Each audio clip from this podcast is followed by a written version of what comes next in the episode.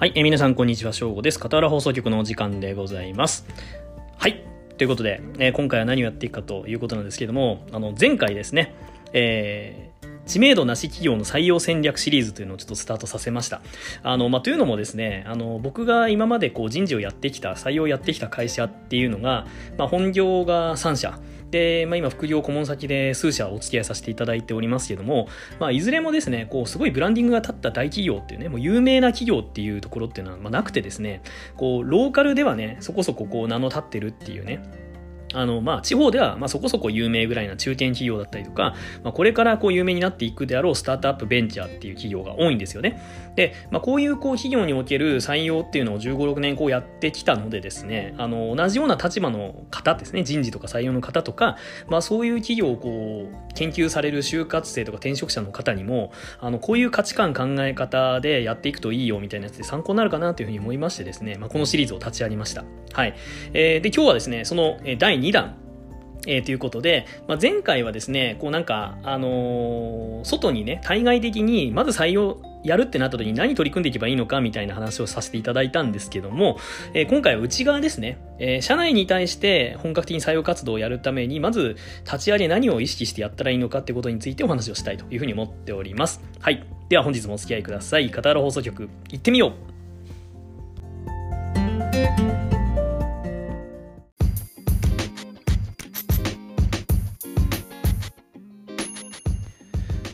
はい、えーということで本日はですね、えーシリーズ知名度なし企業の採用戦略第2弾ということでですね、えー採用活動を始める前にですね、まず、えー社内でどういうことをやった方がいいのかっていうね、内部的なお話をしたいなというふうに思っております。で、まず前提としてですね、まあ、前回もお話ししたんですけれども、あの、知名度なし企業っていううその会社におけるですね、採用活動っていうのはですね、あの会社が変わっても結構共通点があるなっていうのをね、あの、十何年やってきて思ってるとこがありまして、で、その共通点って大きく3つなんですよ。で、まず1つは、まず採用予算が少ないっていうことなんですね。なんでもう予算が潤沢にあって、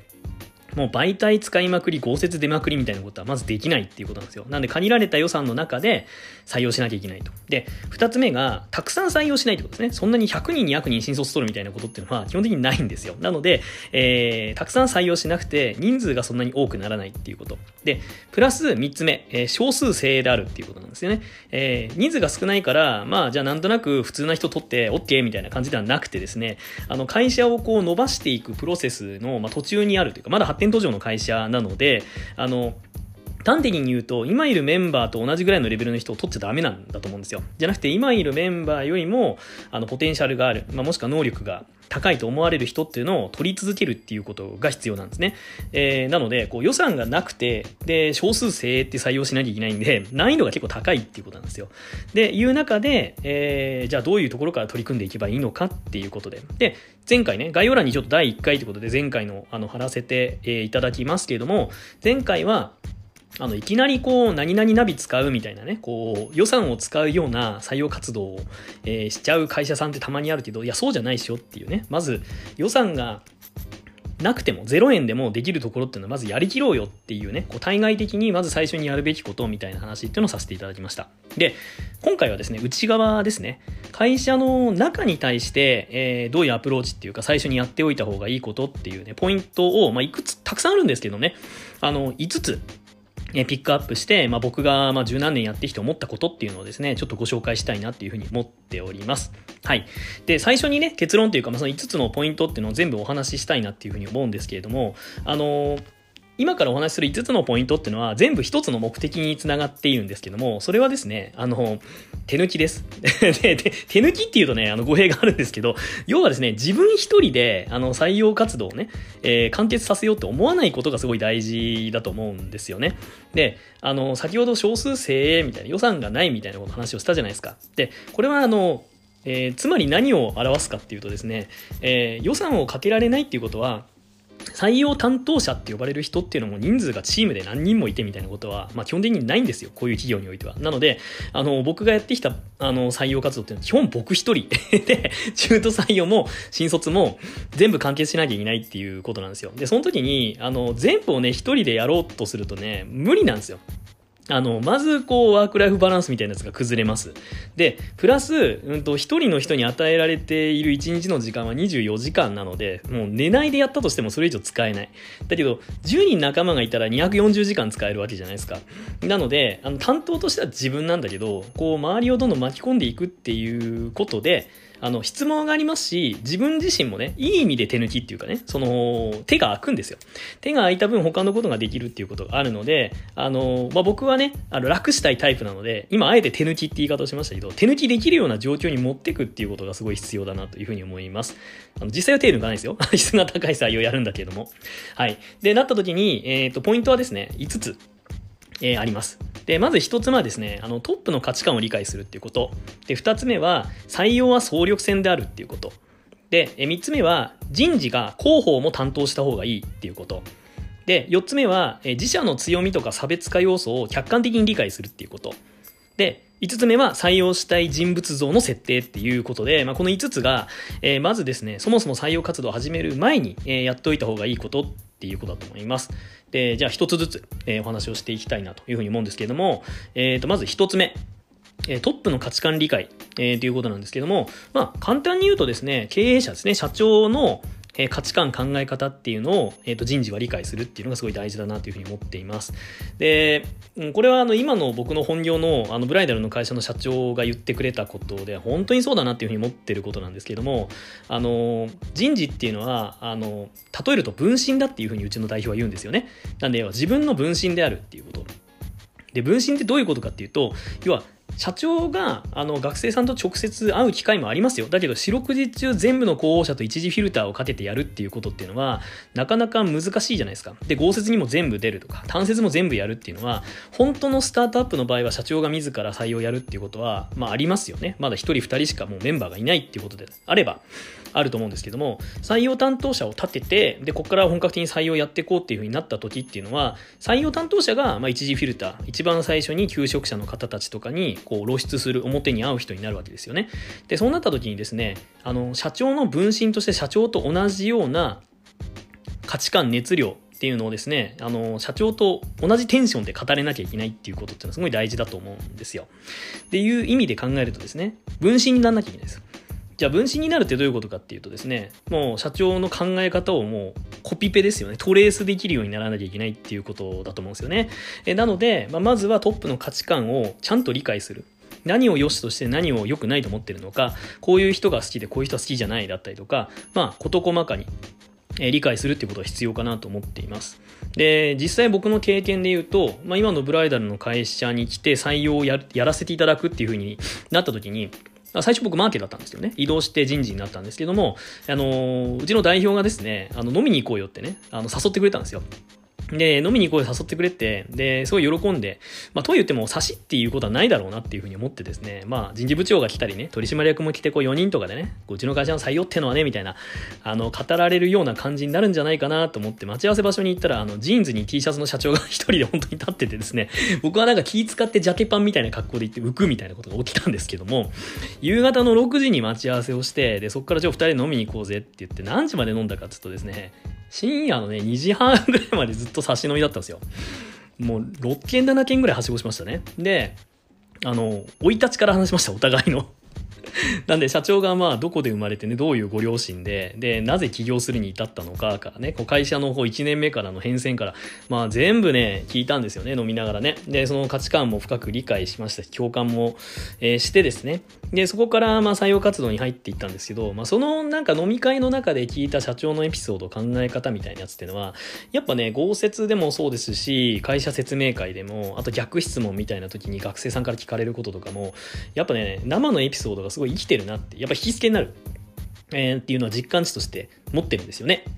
なので、まあ、そのトップの価値観を理解するっていうことっていうのは、まず大前提としてすごい大事だなと思っています。はい。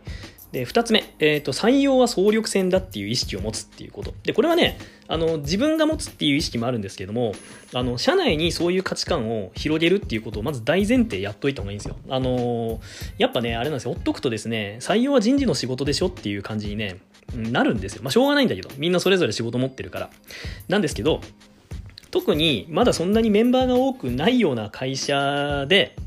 少数精鋭のね、採用していかなきゃいけないっていうことで言うと、もう全社員がリクルーターっていうふうに思ってもらった方がいいし、まあそうあるべきだと僕は思ってます。で、あの、皆さんもベンチマークしてる、人事の方とかいらっしゃるかもしれないんですけれども、あの、前にね、一例で話すとですね、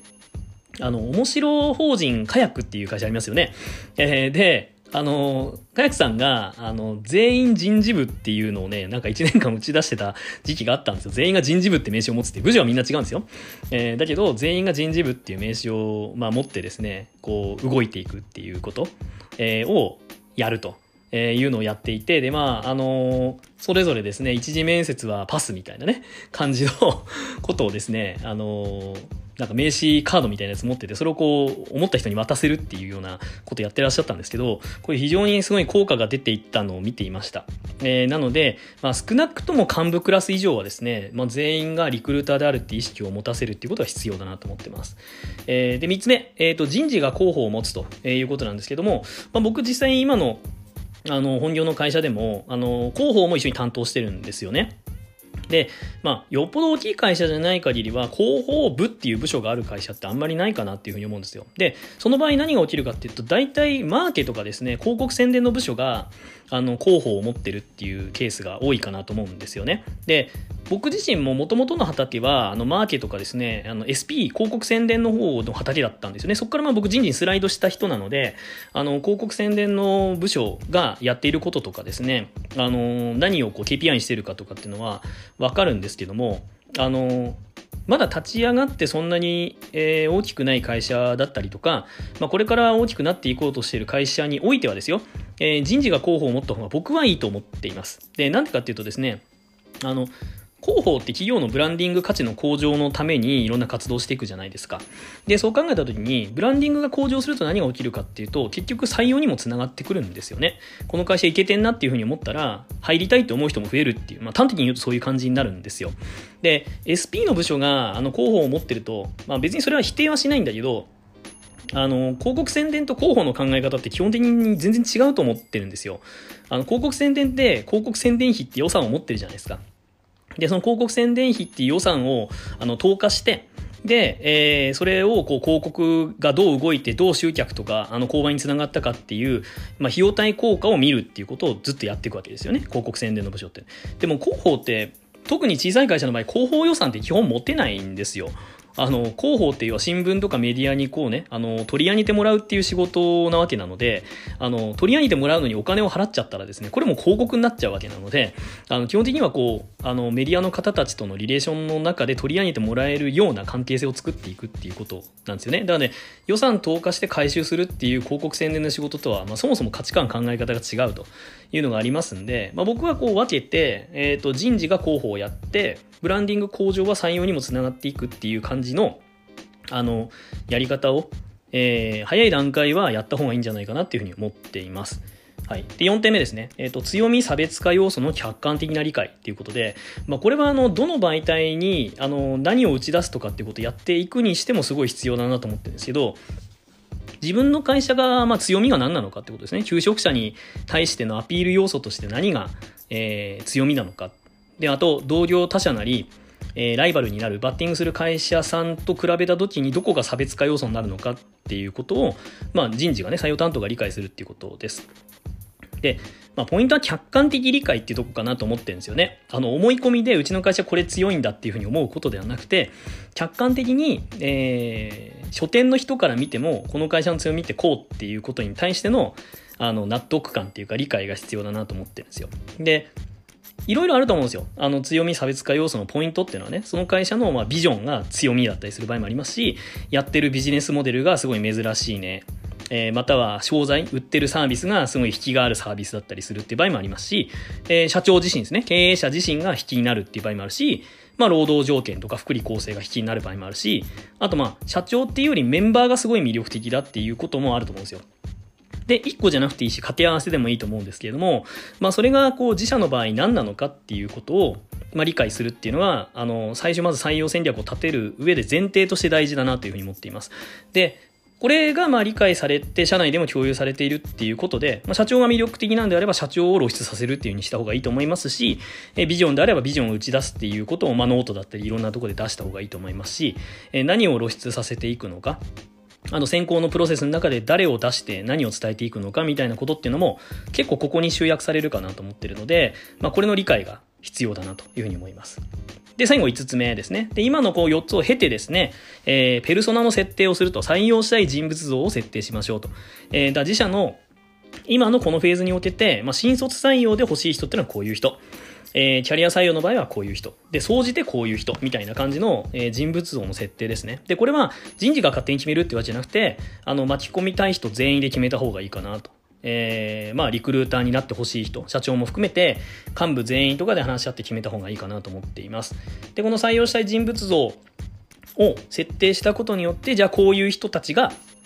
えー、いるであろう、えー、媒体、登録しているであろう媒体であったりとか、いるであろう場所に、露出していく。それがま SNS だったりとか、まあ、合説だったりするかもしれないんですけども、まあ、それで対外的な活動の戦略につながっていくかなというふうに思っています。で、これをなくしてですね、いきなり媒体に出したりとかしてもですね、やっぱね、あの、対効果で言うと上がらない、費用対効果が上がらないと思うんですよね。で、そうなると冒頭お話したように、予算が少ない中でやっていく採用活動としては空振りが多くなるんですよ。えー、なので、まあ、これちょっと5つやるのすごい時間かかるなって思うかもしれないんですけど、長い目線で見たらね、中長期的な目線で見たら、これをしっかりやってから採用活動をやるっていうことの方がね、えー、結局、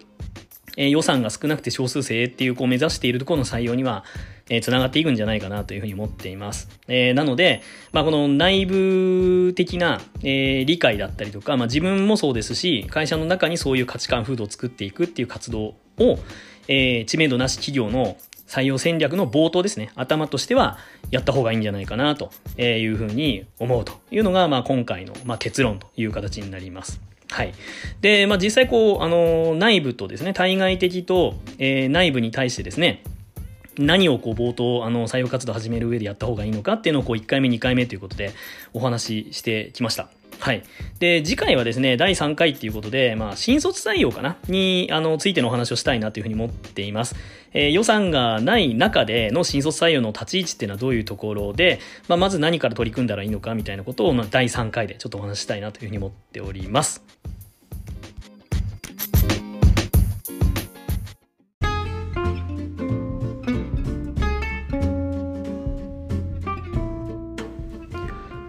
えー、ということでいかがでしたでしょうか？まあ、今回はですね、シリーズ知名度なし企業の採用戦略第2弾ということで、えー、採用活動を、始める前にやった方がいいこと、えー、内部編というものをお届けいたしました。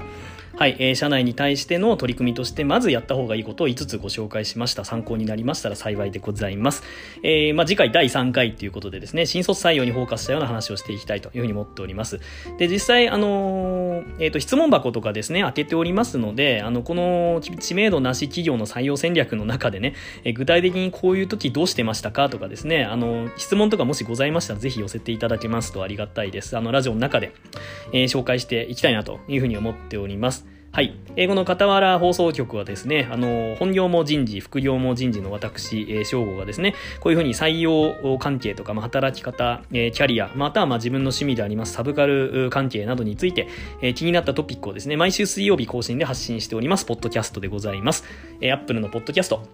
えー、Google のポッドキャストや、えー、Spotify のようなサブスクのチャンネルにおいてですね、ポッドキャストのところで、傍ら放送局と検索していただきましたらチャンネルが出てきますので、えー、もしよろしければフォローもよろしくお願いいたします。で、概要欄に僕の Twitter のアカウントとかも貼っておりますんで、Twitter 等のフォローもいただけましたらありがたいです。で、まあ、最近ですね、あのー、まあ、雑談的なサブチャンってわけじゃないんですけども、えー、スタンド FM というラジオ FM の方でですね、あのー、ラジオアプリの方でですね、まあ、雑談チャンネルを立ち上げましてですね、まあ、あの今回みたいなこう、がっちりした話っていうのはメインチャンネルでね、このポッドキャストでやってるんですけども、まあ、もうちょっとラフなね、えー、5分10分ぐらいの話っていうのを、まあ、週3ぐらいのペースで配信しております。えー、そっちは結構緩めなんですけど、まあ、日々の気づきをタイムリーに、えー、ラジオでアップしておりますんで、え、もしよろしければ、え、そちらの方もですね、あの、副業人事の本音、片輪ラジオっていうタイトルでやっておりますんで、聞いていただけますとありがたいです。はい。え、ということで、えー、今回も最後まで聞いていただきましてどうもありがとうございました。え、また来週聞いていただけましたらありがたいです。では今回の片原放送局はこの辺で。バイバイ。